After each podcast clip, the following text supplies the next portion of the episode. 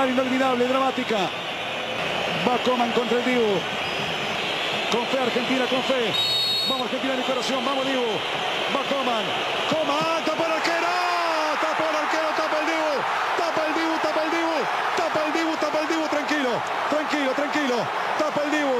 Tranquilo, tranquilo, tapa el Dibu. Cuarto penal para Argentina. Señoras y señores, si convierte Gonzalo Montiel, si convierte Gonzalo, Argentina será campeón del mundo. Va Montiel, va Gonzalo, va Montiel. ¡Gol!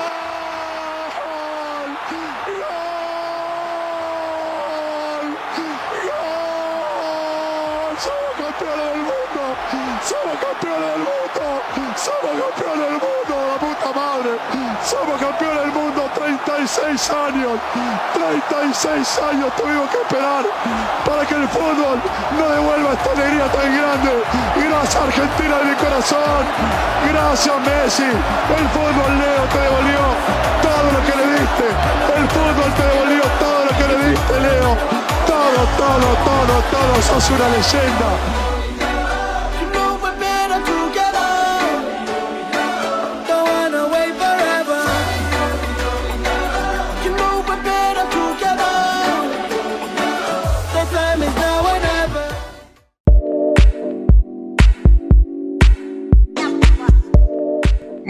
Pero muy buenas. Arrancamos el último capítulo de resumen Qatar 2022.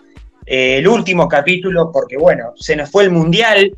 La verdad que también en este homenaje que le estamos haciendo a la selección argentina que logró, después de 36 años, conseguir el trofeo más valioso del mundo, que es ser campeón del mundo. Y bueno, estábamos con este, agradecemos a la gente de, de, producción porque esta producción que hicieron en este homenaje a la selección de Argentina, que bueno, que en una finalísima, porque tenemos que decir así, finalísima, ganó Argentina por penales. Y como decía en los capítulos anteriores, el que quiera salir campeón que le cueste. Y le costó a la selección argentina que por 80 minutos dominó, pero hay un jugador que siempre hace la diferencia en todo equipo y esta vez fue Kylian Mbappé, que en dos minutos logró empatar y logró ponerlos contra las cuerdas a la selección argentina. Otra vez cometió el mismo error Argentina, vamos a hablar de eso, vamos a hablar del camino de esta selección.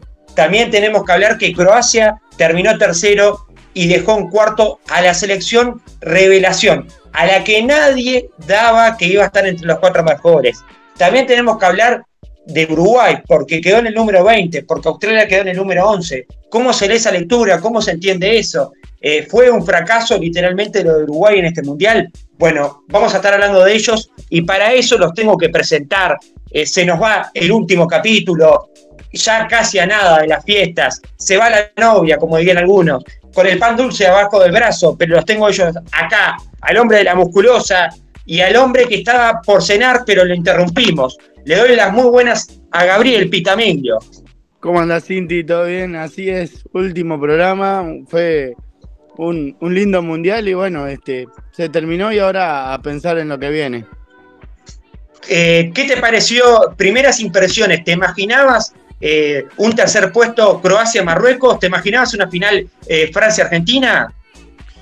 Y por lo que se dio en fase de grupos y lo que fue durante todo el mundial, me esperaba una, una final con Francia. Eh, y, y, y pa pasaron cosas en el medio que ta, llegó a que Argentina estuviera en, la final. Eh, si es merecido, con el diario lunes, yo creo que sí, entre, entre muchos puntos, ¿no? Eh, sí, porque es una selección que anímicamente está muy fuerte. Es una selección que no, no. Se bloqueó en, en, varios, en un momento contra Arabia Saudita y ahí fue el, el único error que creo que tuvo. Pero después, este, futbolísticamente no era un avasallador de, de, de, selecciones, ¿no? Sufrió muchos partidos contra selecciones débiles, ¿no? Eh, sí, Arabia. Saudita lo sufrió contra 60 minutos contra México, sufrió eh, en el final contra, contra Australia. Y después los partidos difíciles los resolvió con una simpleza que asusta. Entonces yo digo que, Argentina eh, anímicamente sí es merecedor del Mundial, futbolísticamente era Francia, Pero bueno, está. Eh, para todos los, los argentinos, mis felicitaciones y bueno, ahora a, tratar de recomponer la selección uruguaya para que en el 2026 seamos nosotros los que estemos festejando. Perfecto. Bueno, ahora tengo que pasar al hombre de la musculosa y le voy a hacer una pregunta porque el único que le pudo ganar es la selección que quedó en el número 25. Hablamos de la selección menos esperada que le ganara Argentina. Hablamos de Arabia Saudita. ¿Cómo se tiene que leer, cómo se tiene que interpretar esa lectura, Bruno Curvelo? ¿Cómo andan? ¿Todo bien? Este, y no, bueno, viste que a veces se pone a pensar en uno en cómo es un comienzo de mundial y los mundiales en su comienzo son complicados por los nervios, por el pesar, pues justo no era un rival de jerarquía, no era un rival de ajuste, no, era uno de los poderosos. Y la verdad que lo sorprendió. El técnico de Arabia Saudita le ganó la pulsada táctica. Y bueno, le dio una demostración a Scaloni de que tenía que tener mucho cuidado. Eh, yo creo que como todo, como todo campeón, tuvo sus pros y sus contras. La verdad que en ataque estuvo muy bien Argentina, eh, tuvo un mes esplendoroso. Y bueno, es una demostración de que a pesar de que arrancás mal, después tenés, si tenés equipo, tenés, este, a ver, eh, poder anímico y un buen grupo, creo que tenés todas las de eh, empezar levantarte y es lo que le pasó a Argentina, ¿no? Exactamente. Y aparte, creo que acá hay algo fundamental que es, bueno, primero vamos a repasar este camino del campeón, donde tuvo obstáculos y donde creo que el partido que menos esperaba que iba a ser fácil, que fue contra Croacia, que fue en semifinales, fue el más fácil, porque tuvo una selección de Países Bajos que le complicó en el final y que en, en la final vuelve a repetir ese error. Argentina se queda, eh, se, queda, se queda, hace cambios y queda para atrás y Kylian Mbappé se lo logra eh, empatar en dos minutos. Eh, Gaby, estos errores le podían haber costado mucho, pero sin embargo en penales fue fuerte. ¿Cómo puedes medir esto que pasó? Porque Argentina, sin embargo, en todo el Mundial vuelve a repetir ese error, que se queda y le costó muy caro, casi le cuesta con Australia, le costó caro con Países Bajos y le cuesta caro la final, ¿no? Sí, em, yo lo dije en varios programas atrás que Argentina siempre fue un saco de nervios en el sentido de que les hacen un gol y, como le podían hacer un gol, si le seguían atacando le podían hacer dos. Y lo demostró eh, Kylian Mbappé, que para mí, después de Messi, es el mejor jugador del mundo. Este, lo demostró eh, Francia durante 73 minutos, no jugó eh, la final, no la jugó no, no, no sabía qué hacer, no, no, no, no, no, no supo que cómo atacar, se demostró displicente en la cancha bueno, se acordó en el minuto 72 de hacer un gol, en el minuto 74, si no me equivoco, fue el otro gol. Eh, fueron rapidísimos y se demostró la debilidad que tiene Argentina, que es la defensa, ¿no?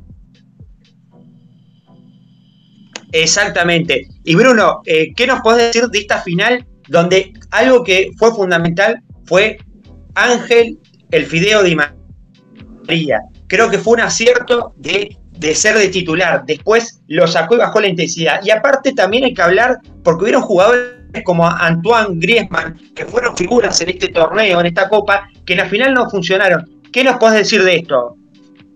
Y bueno, de María en varias finales de Argentina ha hecho los goles, ¿no? Eh, hizo el gol contra en Beijing 2008, eh, la final con, con Brasil el, año pasado, mismo con Italia, la finalísima, también hizo uno de los goles. Y es como que está tocado con la varita mágica, ¿no? Porque en cada final que juega la selección albiceleste, él le toca hacer un gol, o sea, mejor dicho, un golazo para abrir o aumentar el resultado. Este, la verdad que demostró que sí tuvo la jerarquía, es muy importante, eh, estuvo enchufado. Eh, la verdad que este, tuvo, eh, vio bien el partido para él, porque aparte la dinámica que le puso, y se sintió cuando salió, se sintió, porque estaba también cansado, pero se sintió que cuando salió de María Argentina se echó un poco para atrás. Y Griezmann la, la verdad que me decepcionó, porque venía siendo uno de los mejores junto con Kylian, Mbappé y Giroud, y fue uno de los dos jugadores que me decepcionó en la final del Mundial. Perfecto. Y hablando de jugadores, para mí, revelación, alguien que yo no lo tenía titular, pero que terminó ganándose en Argentina, fue Julián Álvarez.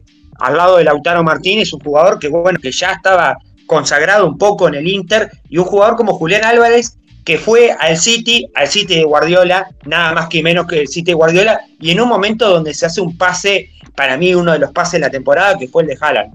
Eh, ¿Cómo me dice esto Gaby? Bien aceitado ahora, va a tener competencia Haaland, eh, dejó afuera a, Lautaro, quedó titular Julián Álvarez. ¿Cómo podés, ver esto? ¿Qué me podés decir de esto? Mira, Inti, eh, yo se lo he dicho a Bruno, creo que también te lo he dicho a vos, fuera de cámara. Para mí Julián Álvarez es uno de los mejores nueve del mundo. No es, eh, es un es un nueve distinto, con rapidez, con mejor técnica. Es uno de los mejores nueve del mundo. Hoy en día para mí es mejor que Lautaro. Eh, Lautaro ahorró muchos goles en este campeonato mundial, para mí. Después, eh, si tiene competencia Haaland, Haaland no tiene competencia. Eh, Haaland no, compite con nadie. Haaland va a ser titular de acá hasta que se vaya al del City. Este, Julián Álvarez va a ser siempre la segunda opción. Eh, después, ¿qué, ¿qué, decir? Para mí, el jugador que hay que destacar de la selección argentina no es tanto Julián, sino que eh, Enzo Fernández, ¿no? Un jugador que se destacó en River de Gallardo en los últimos seis meses, emigró al Benfica y en el Benfica hizo un semestre espectacular que le valió la, la, citación a la selección argentina y salió mejor jugador de eh, joven de la, de la, Copa del Mundo, ¿no? Y entonces eso quiere decir que eh, tiene un mediocampista eh, en un futuro para, mucho tiempo la selección argentina. Exactamente. Bueno, Bruno, ¿qué, qué me puedes decir de, Julián Álvarez? Un jugador que en principio, como todos los teníamos, los teníamos ahí en vista, pero no pensamos que iba a ser desequilibrante para este equipo y que iba a ser dupla con Messi, porque terminó siendo la, la delantera de Argentina y que esto puede hacer un poco de ruido en el City, puede levantar un poco a Guardiola y decir, bueno, voy a ir, rotando entre Haaland y, Julián Álvarez, porque vamos a, decir, vamos a ser sinceros, eh, Haaland no clasificó al Mundial, es un gran jugador, pero Julián Álvarez fue figura y salió campeón en la selección. No, yo eh, digo, separaría un poco las cosas, Cinti. Yo creo que Julián tuvo un muy buen Mundial eh, arrancó sí de suplente porque Lautaro Martínez. Lautaro la verdad que no tuvo un buen mundial. Sí hizo uno de los penales decisivos contra Holanda, Países Bajos, perdón. Pero no tuvo un gran mundial. Eh, entraba sí, pero no, no tuvo para hacer goles. Fue el Giroud de, de la Francia 2018. Este, Julián sí tuvo, la verdad que unos números muy buenos, haciendo un doblete en una semifinal, con la edad que tiene, porque Creo que fue el segundo jugador más joven en hacer un doblete en una semifinal del Mundial. No sé si era de Argentina o del mundo, o sea, del campeonato en sí mundial. Em, fue el segundo goleador de Argentina. Este, la verdad que demostró que está para grandes cosas, Julián. No lo veo a la par como ese Gaby, no lo veo a la par de Haaland. Para... Yo creo que el titular indiscutido Haaland Lautaro, eh, perdón, Julián es un número es un número distinto. Capaz que para jugar juntos puede ser, puede ser. Pero yo la verdad que quedé muy sorprendido. Ya hago muy buenos números en River. He terminado, a ver si nos acordamos, en un partido en Libertadores hizo seis goles. Una bestialidad.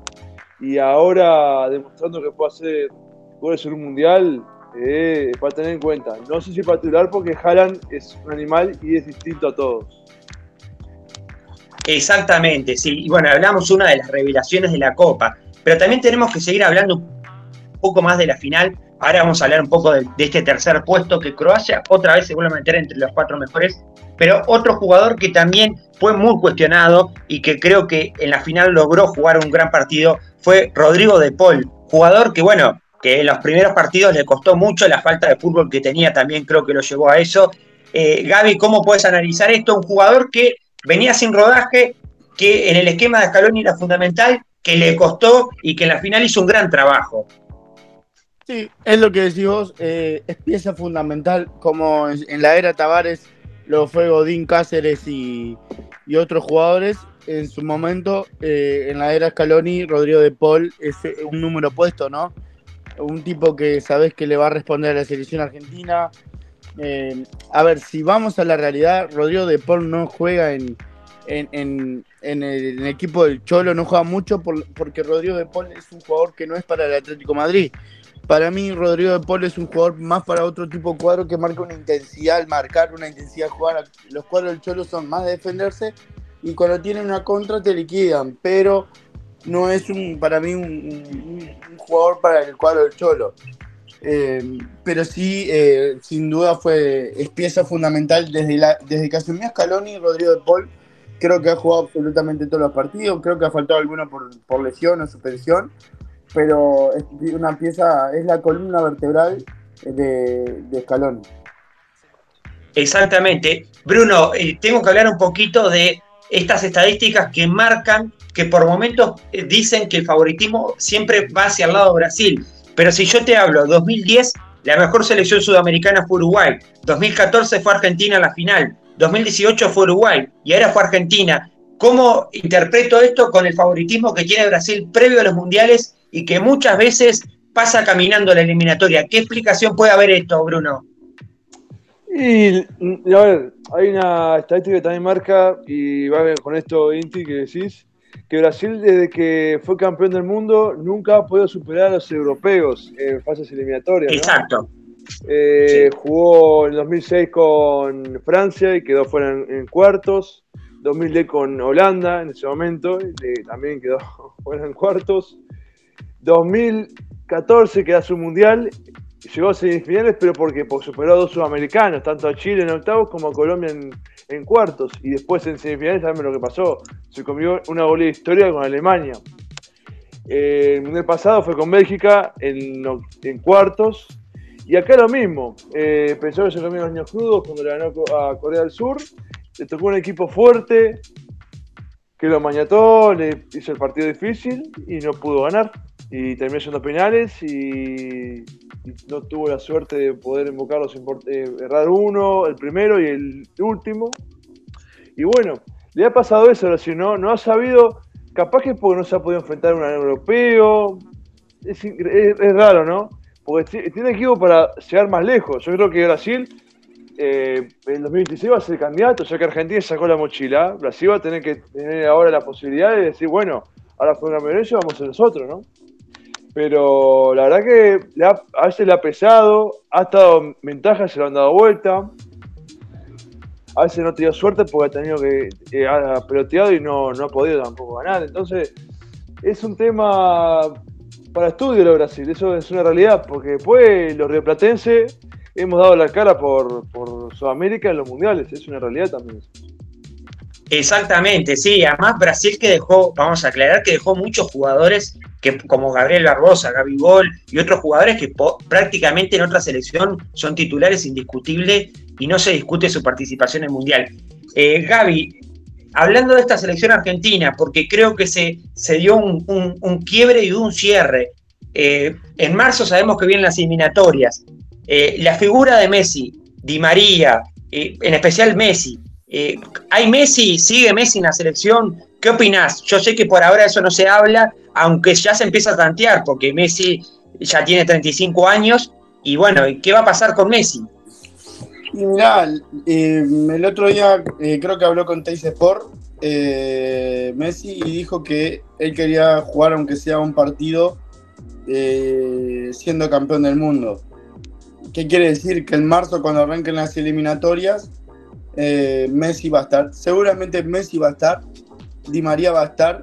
Eh, y la gran mayoría de los que juegan en este mundial van a estar. Si no digo, de los 26, los 26 van a estar en el mundial, en las eliminatorias. Yo creo que capaz que puede haber una salvedad con, algún jugador como Paredes, eh, que no tuvo un buen mundial, jugó poco, lo poco que jugó fue muy endeble, no era esa marca tan férrea como tenían con De Paul, pero yo creo que puede ser Paredes ahí, pero yo creo que hay Messi todavía para, para un ratito más en, la eliminatoria. Ya la Copa América no la va a jugar, seguro. y tal, el mundial ni hablemos porque no lo va a jugar, él dijo que era su último mundial. Exacto, sí, sí, y además un jugador que creo que lo que le faltaba ganar era esto, esta deuda pendiente que tenía y que bueno, que se logró consagrar siendo capitán, un jugador que, que acumula muchos mundiales, porque arrancamos en el 2010, que en el 2010 no anota, porque no anota, pero después en todos los mundiales anota y se convierte creo que en el jugador con más participación en mundiales. Y bueno, y también cerrando un ciclo, porque hablamos de jugadores como Otamendi, Di María en parte y Messi, de poder consagrar jugadores que han perdido eh, final, aquella eh, final con, con Alemania. Y bueno, pero hablando también de, tenemos que hablar también de las otras selecciones, porque la revelación de la Copa, que creo que solo Samuel Eto'o lo sabía, fue Marruecos. Un Marruecos que, a ver, porque acá muchas veces dicen, bueno, hay que ver también las llaves y cómo te enfrentás. Y a Marruecos no le fue nada fácil, porque no es que le tocó un equipo asiático, un equipo de Oceanía, un, equipo de CONCACAF, no, le tocaron equipos europeos. Y Marruecos supo, supo sortear ese camino, le tocó España.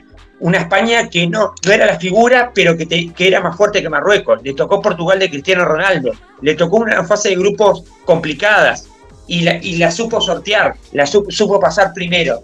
Eh, Bruno, ¿qué me puedes decir de esta selección? Que por primera vez una selección africana se mete entre los cuatro mejores y yo creo que hay que aplaudir a Marruecos, porque la verdad el esfuerzo físico y mental que hizo fue demasiado.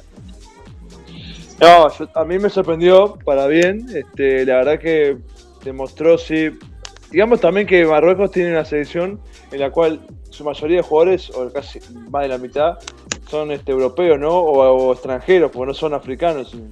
Por ejemplo, Bono nació en Canadá y si querés, Hakimi es español de nacimiento. Este, el mismo técnico francés de nacimiento. Entonces, yo creo que dio una muestra de, que el fútbol africano puede crecer. A ver, siempre hay una gran diferencia entre el fútbol africano, de que se, si hacemos una diferencia entre eh, Nigeria, Camerún, Costa de Marfil, o Marruecos, Egipto este, y Túnez. Eh, como son más técnicos, capaz que son más defensivos, no están juego bonito, pero aún así tienen sus resultados. Este, a mí me gustó mucho cómo jugó, cómo defendió. Tiene muestra de mucho carácter, eh, un poderío físico importante y la verdad que sí, fue una gran sorpresa para todos. Y la verdad que yo no confiaba en lo que dijo este To, lo hablábamos con Gaby en ese momento, que no, no teníamos mucha confianza, parecíamos que, que había fumado este, este, este muchacho, porque dijo Camerún y Marruecos, y digamos que no le erró, porque Marruecos le hizo un gran partido a Francia, no olvidemos eso, le hizo un gran partido a Francia en el segundo tiempo, lo pudo haber empatado. A mí hubo un penal que no le cobraron a Marruecos, y bueno, eh, dejó la vara muy alta para los demás equipos africanos que tienen historia en esta de los mundiales, a ver si copian y lo superan, ¿no? Exactamente, sí, sí, exactamente. Además, eh, fue la revelación por, como todo lo que decía. Eh, la verdad que, que, sí, tremenda selección que logró conquistar algo que, que, no se esperaba, más allá de, más allá de lo que había de, todo el obstáculo que llegó y más allá de que haya terminado cuarto, creo que el, objetivo de Marruecos se cumplió de hacer un buen mundial y poder llegar lejos. Gaby, ¿qué opinás de esta selección de Marruecos que al principio nadie, creo que nadie la daba como una revelación? Sí, eh, yo creo que, que concuerdo con Bruno.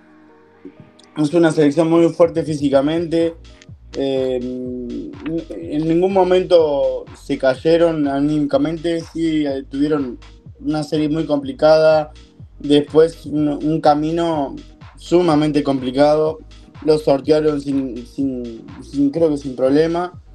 El único partido que les fue, creo, eh, difícil, pero está porque fueron a penales, fue el de, el de España, pero yo creo que Marruecos tiene, tiene muy buena generación para seguir haciendo historia tanto en África como, como en mundiales.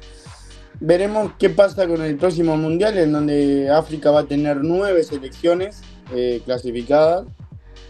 Se dieron hoy a, a, con nosotros un número, después lo hablamos eso.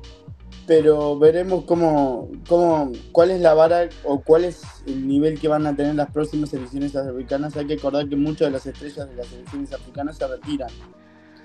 Ya están en avanzada edad en su gran mayoría. Veremos qué es lo que va a pasar. Exactamente, ahora vamos a hablar un poquito de, eso, de los cupos, pero estaba repasando acá 2 eh, a 1 a Canadá, 2 a 0 a Bélgica y un empate con Croacia la verdad que tremendo lo de la selección de Marruecos que en sus partidos previos amistosos tuvo el empate con Paraguay 0 a 0 y la victoria 3 a 0 a, Georgia. Y bueno, eso fue un poquito del campeón de Marruecos que después obviamente termina quedando eliminado de la final contra eh, Francia en un partido que fue un partido muy ajustado, porque no hay que decir que Francia pasó por arriba a Marruecos, sino tuvo la suerte de encontrar jugadas, una jugada eh, muy buena de una tijereta de Teo eh, eh, Hernández, que es un golazo, y después Kylian Mbappé hace su jugada tradicional donde se mete enredándose con los defensas y logra sacar un tiro y en el rebote convierte Francia y eso es lo que hace que Francia esté en la final, pero no fue un partido caminando de Francia. También tenemos que hablar de otra selección que nuevamente se vuelve a colocar entre las primeras cuatro selecciones. La vez pasada fue finalista. Esta vez salió tercero. Hablamos de Croacia y creo que la despedida de un celebro. Celebro en el campo de juego y un rendimiento que no ha bajado, que es el de Luca Modri. ¿No? Gaby, ¿qué opinas de, esto? Y mira, eh, Luca Modric, 36, 37 años creo que tiene. Eh, campeón de Champions eh, con el Real, eh, un jugador que era totalmente desconocido en el ambiente de la Liga Española. Llegó, se hizo su lugar en el Real de Madrid, como dije, salió campeón de Champions, Liga, Copa del Rey, títulos. Capitán, se puso la camiseta de la selección de Croacia y llevó dos veces a estar entre los tres mejores del Mundial a una selección cuyo país tiene casi la misma cantidad de habitantes que Uruguay nos deja como, como, como pensamiento eh, si a veces la edad te, eh, te avala para jugar. Sí, la, edad a veces, mucho una edad avanzada no quiere decir que estés mal físicamente. Hay un problema que cuando hay más cosas de por medio, sí la edad influye y sí provoca que haya desvaríos en, en, la selección. Pero eh, Lucas Modric es sin duda creo que después de Messi es uno de los mejores jugadores de este mundial. Exactamente. Bruno, para cerrar, porque nos queda poco tiempo y tenemos que hablar de la repartición de plazas para el Mundial 2026. Eh, ¿Qué opinás de Luca Modri? Y también para cerrar, ¿qué te dejó este, este Mundial con Argentina campeón? Un titular que me tengas que decir, porque hoy no empezamos, empezamos al revés, un titular que me tengas que decir sobre la final de Argentina-Francia. Eh, primero lo de Modric, eh, la verdad que a mí no me sorprende, a mí sí me gustó mucho Modric. Recordemos que este es su cuarto mundial porque jugó en el 2006, jugó en el 2014, 2018, 2022 y la verdad que sinceramente llegó muy cansado al partido con Argentina, pero demostró toda su clase en su último mundial, un referente, un líder, corrió los 120 minutos contra Brasil, la verdad que un monstruo, un monstruo con todas las letras y titular de Argentina campeón y bueno, paz después de, después de, todo de todos los problemas, ¿no? Eh, Argentina con esto se da una pequeña alegría, digamos, ¿no? Una pequeña alegría después de los problemas políticos, económicos. Eh, el fútbol siempre fue una, un abismo en todo y bueno, es el abismo que encontró Argentina para sacarse todos los problemas que tuvo arriba. Perfecto, y antes de cerrar esta pregunta, ¿Messi es más que Maradona, Bruno? Y el tema es que no lo vi jugar a Maradona, a Messi sí. Eh, Messi, la verdad que yo siempre lo dije, creo que Argentina si era campeona por Messi. Eh, es su extraterrestre, es, su insignia, es el que, su capitán, su líder y el que lo ha llevado a esto y la verdad que lo logró con muchas creces. Creo que es el mundial que más goles ha hecho y con, el que, y con la edad más, grande. Eh, no parece. Y la verdad que era yo creo que hay un aura especial, ¿no? Creo que hay un aura especial de que este es su mundial y que hace campeón.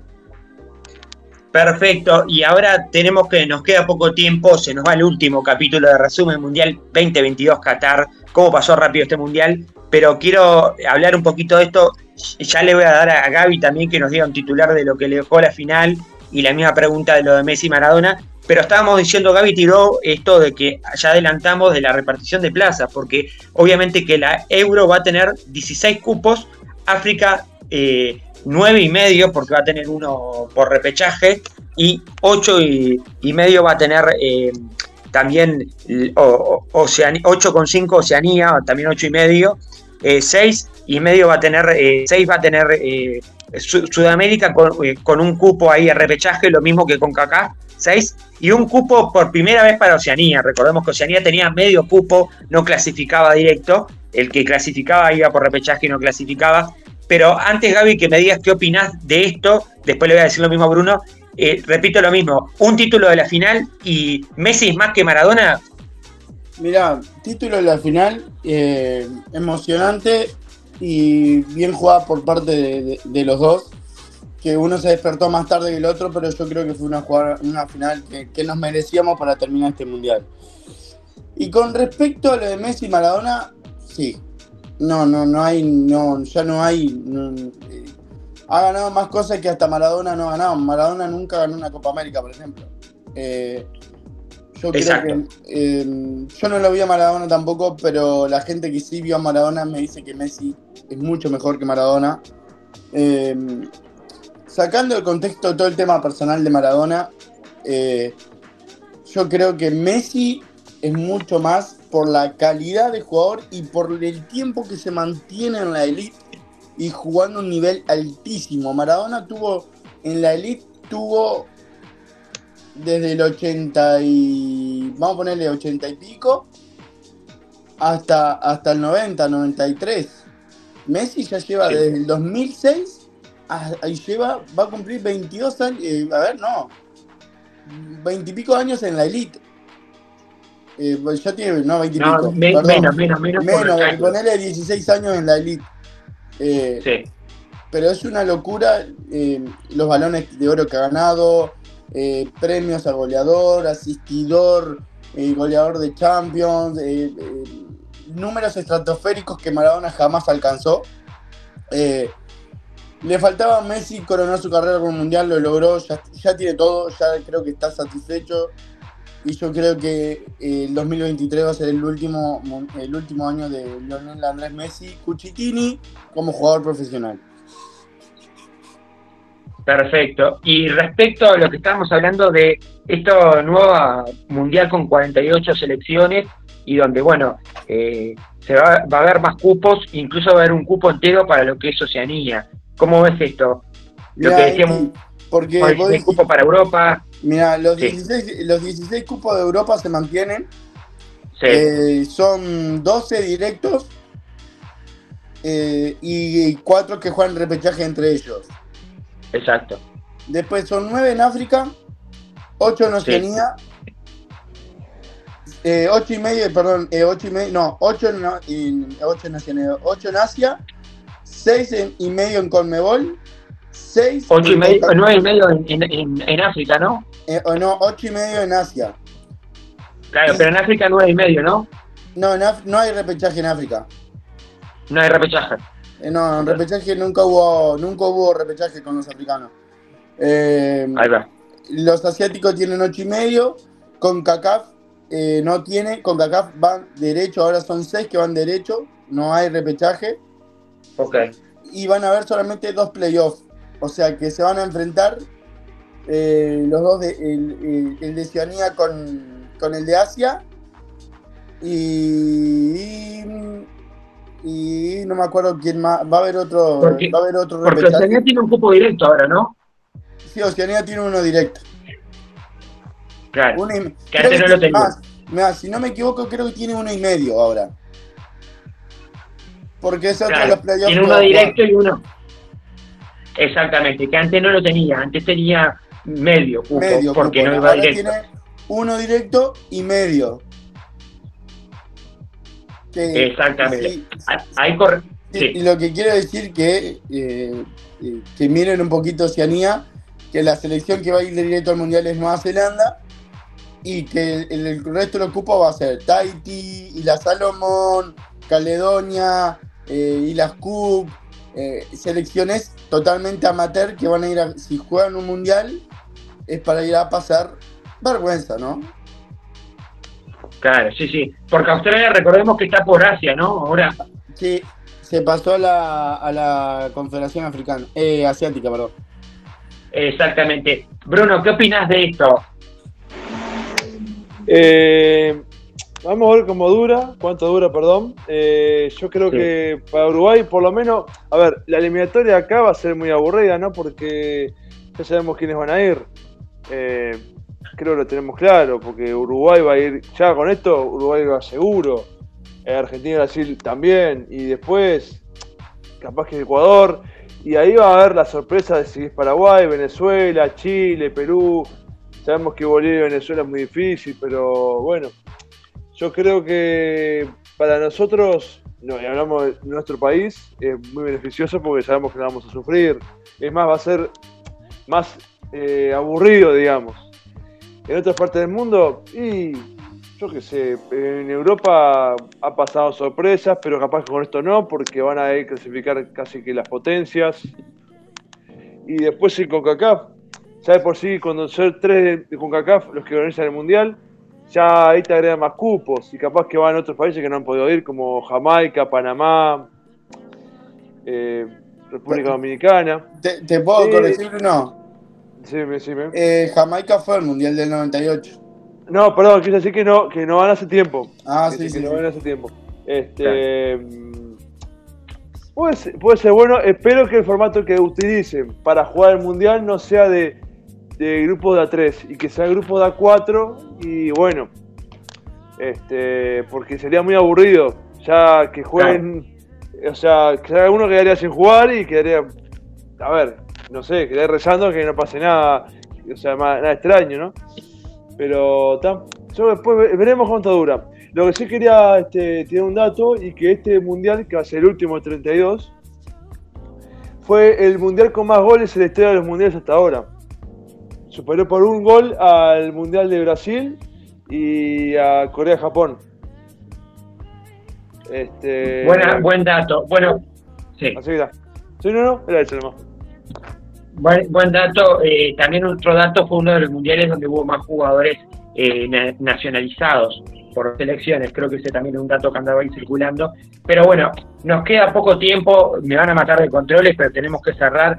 Eh, primero, eh, ya estamos cerrando el año y quiero agradecer porque, bueno, Punto y Coma tuvo eh, mucho, mucha participación de muchas personas, tuvimos entrevistas culturales, entrevistas de interés general, política, de agenda, de todo un poco. Y también este equipo deportivo que nos supo llevar con Uruguay al Mundial y que después se acostumbró haciendo un resumen mundial sobre todo lo que estaba pasando en el Mundial. Y bueno, y agradecer también a, al equipo, a Thomas, en especialmente a la producción por brindar todo esto que estamos haciendo ahora. Y agradecerles a ustedes, muchachos, por ser parte de esto, que seguramente el año que viene nos va a reencontrar porque vamos a hablar de la eliminatoria, porque eh, eh, parece mentira, parece un chiste, pero un pestañear de ojos y ya vamos a estar jugando para lo que va a ser el Mundial de, corríjame, creo que es Estados Unidos, Canadá, si no, si no estoy errado, 48 equipos y bueno, vamos a ver si sigue Alonso o no pero bueno, agradecerles y bueno, voy a arrancar con la despedida porque bueno, agradecerle a los oyentes eh, primero que nos apoyaron, a la gente que nos apoyó con la diversidad de cosas, porque todo lo que pasó en Uruguay estuvo en este podcast y el año que viene nos va a reencontrar con mucho más, porque tuvimos agenda, porque tuvimos carnaval, porque tuvimos fútbol y hablamos de todo un poco, porque hablamos de películas, hablamos de series y de todo lo que podía haber pasado pasó por acá. Ahora sí, los voy a dejar a ellos que se despidan. Primero, Gaby, eh, agradecerte por estar acá en este resumen Qatar 2022. Y el año que viene, ya en marzo, tenemos eliminatoria. Es un pestañear de ojo y volvemos a jugar, ¿no? Así es, muchas gracias Inti por incluirme en el, programa, a Bruno que me acompañó en la parte deportiva y a Tomás que está siempre ahí entre las sombras. Este, sí, un año especial. Eh, que se dieron muchos hechos relevantes a nivel de futbolístico.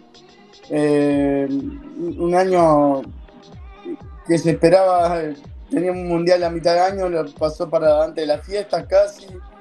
Eh, decepcionado por la selección uruguaya, que esperamos muchas cosas, pero esperemos que, el 2023 sea próspero, que venga con muchas alegrías para, nosotros, eh, para su familia, para la mía y bueno, para que sea un, año lleno de, éxitos en, lo personal y en todo lo que se proponga. Muchas gracias Gaby por estar con nosotros y seguramente el año que viene va a haber mucho, pero mucho fútbol y deporte para comentar con Gabriel Pitamillo. Y ahora sí, me voy a despedir de él. ¿Qué puedo decir? El hombre de la musculosa, el hombre de los superhéroes, que también eh, un día vamos a hacerle hablar de cine, porque él le gusta mucho el cine y comparte mucho con Tomás eh, Cabral. Eh, agradecerte, Bruno, por estar ahí. Y bueno, no sé qué palabras nos puedes decir en esta despedida que ya terminamos el año, terminamos el capítulo y nos reencontramos el año que viene. Eh, primero que nada, muy contento por participar en este espacio. Eh, te agradezco mucho, Inti, eh, también a Tomás y a mi compañero Gabriel, que la verdad que con el que hace discuto también de fútbol y nos peleamos muchas veces, este, pero siempre con el deporte en las venas. ojalá que sí, que sea un año igual, porque la verdad que tuvimos el tema de la pandemia los primeros dos años y bueno, este año la verdad que fue el más normal de todos, con mundial incluido. Eh, arrancaremos, bueno, el tema de la eliminatoria, capaz que en marzo, capaz que en junio, para lo que sea el Mundial 2026 en Estados Unidos, eh, Canadá y México, el que faltaba a Inti. Este, y bueno, esperemos ver si eh, qué tal nos va este año que viene, como dijo Gaby, con el tema de la familia, amigos, en todo salud, a todos que podamos seguir eh, evolucionando y mejorando. Y bueno, nada, muchísimas gracias por esto, por esta oportunidad y esperar poder seguir participando y ayudando al equipo. Bueno, muchísimas gracias Bruno. Y antes de despedirme, algo que siempre me encanta, eh, esta reflexión con los que nos escuchan, con los que nos acompañan. Y algo fundamental, nunca, pero nunca dejen de soñar y de perseguir sus sueños, porque en algún momento se van a cumplir y nosotros nos vamos a reencontrar en el 2023 cuando hagamos más punto y coma.